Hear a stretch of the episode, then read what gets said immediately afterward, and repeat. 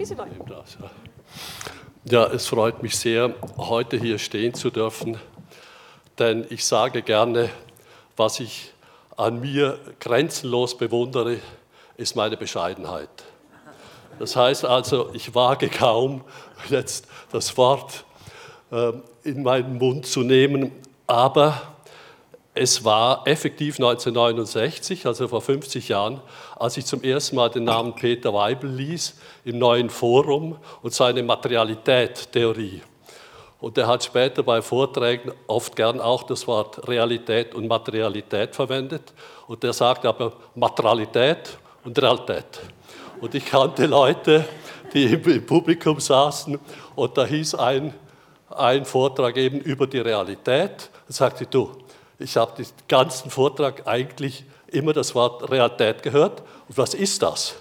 Ich habe dann gesagt, ja, das ist der Peter Weibel. Das ist spezielle Realität. Auf jeden Fall äh, hatte ich dann im 1969 auch Oskar Kokoschka, der heute schon mal erwähnt wurde, besucht.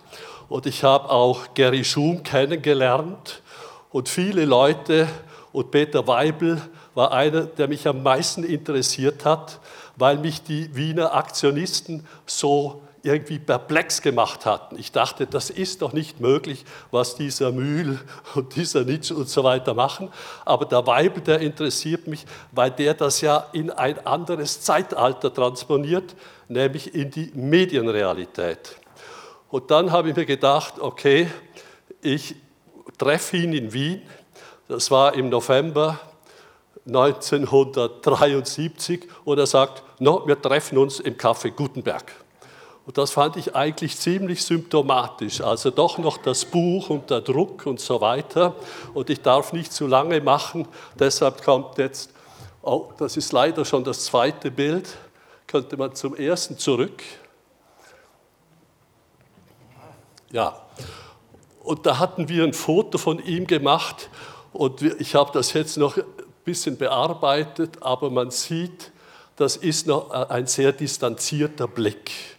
Aber er hat mich dermaßen überzeugt in seinen Theorien und überhaupt in seiner Menschlichkeit, dass ich seither ihn zu einem Freund haben darf.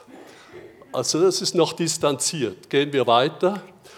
Es war bereits schon Viele, nämlich 30 Jahre später, auf der schönsten Terrasse in Bern, des, ähm, also das Hotel Bellevue Palace, auf jeden Fall, da hat er schon eine gewisse Wärme im Blick und den Anflug eines Lächelns. Dann musste ich ein offizielles Foto machen.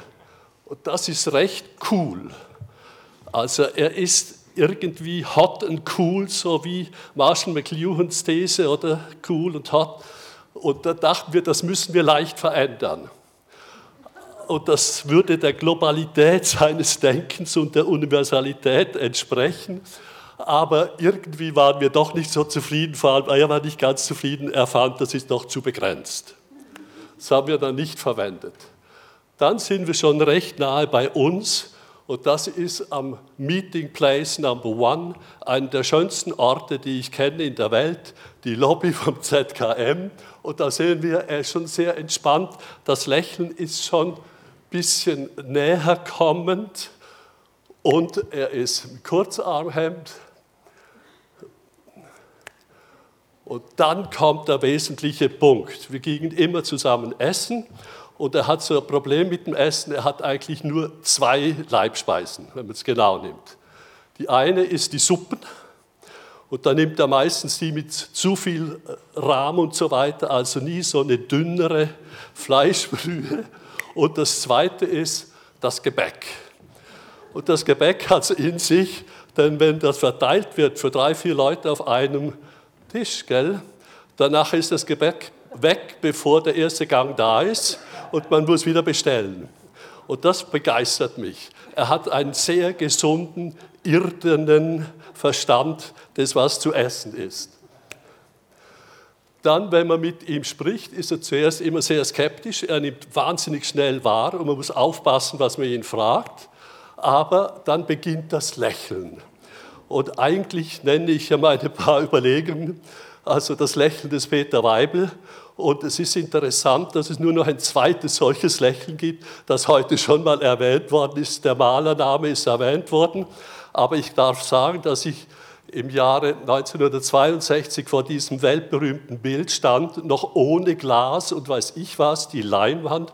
Und man sah, dass diese besagte Frau die Frau eines Seidenhändlers war und dass oben am Rand ein hauchdünner schwarzer Seidenschleier zu sehen ist, was heute garantiert kein Mensch mehr sieht, der in dem Mona Lisa-Raum steht. Also das Lächeln beginnt und dann noch ein bisschen mehr Öffnung und dann kommt so seine Herzlichkeit zum Durchbruch und doch noch eine gewisse Skepsis. Da kann man dann schon wieder so übergehen in mehr Coolness. Aber er zeigt uns wirklich immer wieder mit unglaublicher Eleganz, mit Vehemenz, mit Energie, zeigt er uns, wo man lang denken muss. Dann kommt wieder langsam ein Lächeln auf und dann sagt er, so ist es. Und dann sind wir uns einig. Es geht verhältnismäßig schnell, aber in der Zeit hat man viel gelernt. Das war bei mir zu Hause ein fragender Blick und er sagt ja, eigentlich sei ihm am liebsten Fragen zu stellen, damit die Möglichkeiten offen bleiben, auch der Antworten, die er bekommt. Also immer verspielt zu bleiben und er kann seriös wirken. Er war sogar einmal am Opernball in Wien. Er sah ein bisschen komisch aus. Ich habe ihn gesehen dort am Fernsehen. Auf jeden Fall bekam er dann von einer Modeschaffenden einen von ihr kreierten extra so Hut, wie ihn jetzt der Trump trägt, gell? eine Baseballmütze. Auf jeden Fall ist das das einzige Mal, dass ich ihn mit dieser Mütze sah. Das bedeutet also, er trägt nie eine Trumpsche Mütze mein Lieblingsfoto überhaupt, die geballte Energie, die er ausströmt und besitzt, ist hier im Schlafzimmer in Bern.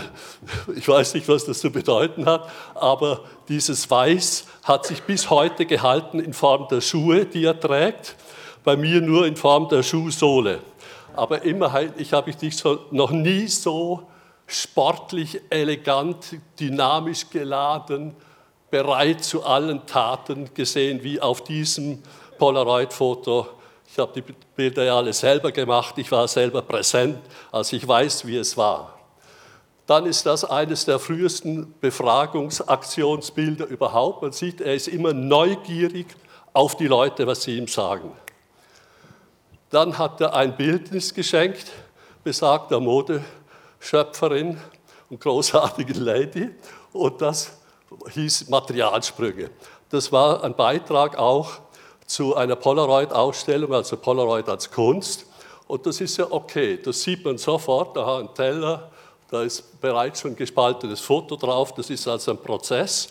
Aber dann kam ein paar Jahre später, also 1973, 1989, am 1. August, das muss ich deshalb betonen, weil ich zuerst gelesen habe, 1. April ich dachte, das sei doch ein Scherz.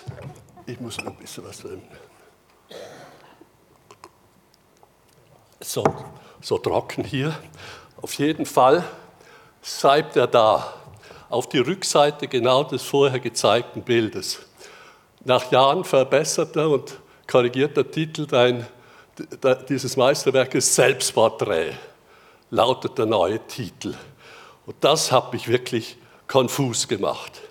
Und ich kann mir es erst jetzt erklären, aber ich sage die Lösung noch nicht. Dann waren wir am Spaziergang vor dem Kunstmuseum in Bern, hatte James Lee Byers eine ein Meter große Marmorkugel positioniert. Und ich sagte zu ihm, Peter, du, du bedienst jetzt diese Kugel, das heißt, man solle draufstehen, wie der James Lee Byers sagte, come stand on the stone and blow your soul wie es James Lee selber sagte. Und er hat natürlich das Ding umarmt. Ich fand das so symptomatisch. Er will die ganze Welt, er will alles begreifen. Und that's him at his best, I think. Also das gefällt mir auch sehr gut.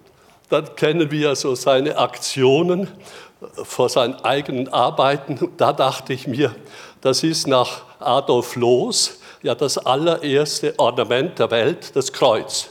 Die Durchdringung der Mutter Erde durch den Vater Phallus, den Himmel Phallus.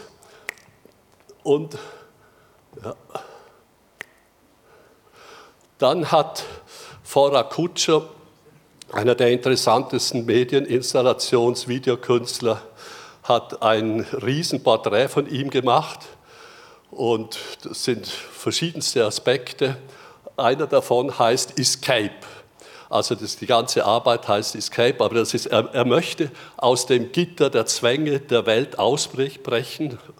Und das heißt also, er findet sich im Gefängnis von Raum und Zeit. Das ist natürlich für jemand, der die Möglichkeiten, die Offenheit des Diskurses, Open Codes will, ist natürlich immer schlimm. Das ist eine meiner Lieblingsarbeiten, weil sie zeigt nicht nur das alte à la Lacan Spiegelstadium auf, sondern auch das Monitorstadium, wie ich das gerne nenne, dass heute nämlich jede Performance, die es gibt, nur deshalb eine ist, weil es Video nur wegen der Performance gibt und umgekehrt. Da dieser Mythos der Leute, eine Performance ist dann, wenn man da gegenwärtig ist selber, es ist ein Atavismus und würde auch Peter Weibels Prinzip total widersprechen. Und hier eben das, das Spiegeln im Wasser mit der eigenen Präsenz, dem eigenen Rucksack des Gefängnisses, der Bedingtheiten des Lebens, finde ich eine wunderbare äh, Arbeit, die Sache tatsächlich auf den Punkt gebracht.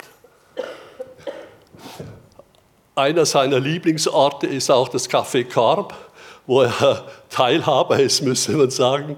Und da sieht man zufrieden, lächelnd es hat schon Wiener Würstel gegeben und so in dem Stil. Und dann auch mit seiner langjährigen Geliebten und Lebenspartnerin Susanne Wiedel, die das Café Carp führt. Stina Wasulka als eine der größten Medienkünstlerinnen meines Erachtens. Und er leicht skeptisch, weil er denkt, der Lischka müsste ja nicht die ganze Zeit fotografieren mit Otto Rössler eine langjährige Freundschaft. Ich fand es immer toll, wie die beiden die Köpfe zusammengesteckt haben und gesprochen haben. Da durfte man ja nicht dazwischenkommen, weil sie so gescheit waren. Oder Bruno Latour, der große Soziologe mit einem Vokabular mittlerweile, das sehr oft verwendet wird. Und im Kreise seiner Geliebten, da habe ich eine große Radiosendung drüber gemacht, weil das wirklich so etwas wie der Olymp der Medientheorie damals war, organisiert links vom Merve Verlag und geht bis zu Heinz von Förster, Friedrich Kittler, Jean Baudrillard, Wilhelm Flusser, Böhringer und der Peter leicht skeptisch zuhört, das, das, kann er nicht so gut zuhören, das muss ich also zugeben. Und deshalb der Baudrillard, der konnte auch nicht aufhören zu reden. Also ist das so eine leicht dilemmatische Situation. Äh, ich werde gleich mal fertig sein. Und dann alleine zu Hause, Kevin alone at home fast, äh, vor seinem Haus, die Rollladen unten. Man denkt, man denkt, was ist denn das? Ich weiß es, es ist ein Labor, ein Ideenlabor, wo man auch die Filme, alles lagern kann, wo es kühl genug ist. Und dann merkt man, wenn man durch die Wohnung geht, aus dem Schlafzimmer, da ist ein Bett und damit hat sich's. Ein äh, Trainingsfahrrad ist im Bad, aber sonst alles ist so verstellt, dass man praktisch keinen Schritt machen kann. Da ist er zufrieden, da braucht es kein Lächeln, es braucht keinen bösen Blick. Er ist einfach rundum glücklich. Oder wenn Anything Anywhere äh, geht, oder?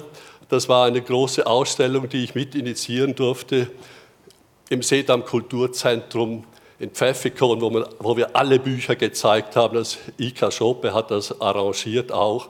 Ein, ein wunderbarer Überblick eigentlich über seine Gedankenwelt. Und dann haben wir das Schlussfoto. Es erinnert auch an den Mann nach Vitruv, den Leonardo ja gezeichnet hat, dass er mittendrin im Kreis steht. Man weiß nicht, ist es ein, eine Quadratur des Kreises, eine Triangulierung, ist es eine Dreifaltigkeit und so weiter. man merkt, man stößt an Grenzen, er stößt an die Grenze dessen, was er nicht bewegen kann oder verändern kann, aber möchte und wo er uns alle dazu immer inspiriert, Fragen zu stellen, seine wunderbaren Ideenblitze auf uns wirken zu lassen. Und ich danke dir, Peter Weiblauch, ohne sentimental zu werden, auch für unsere Freundschaft.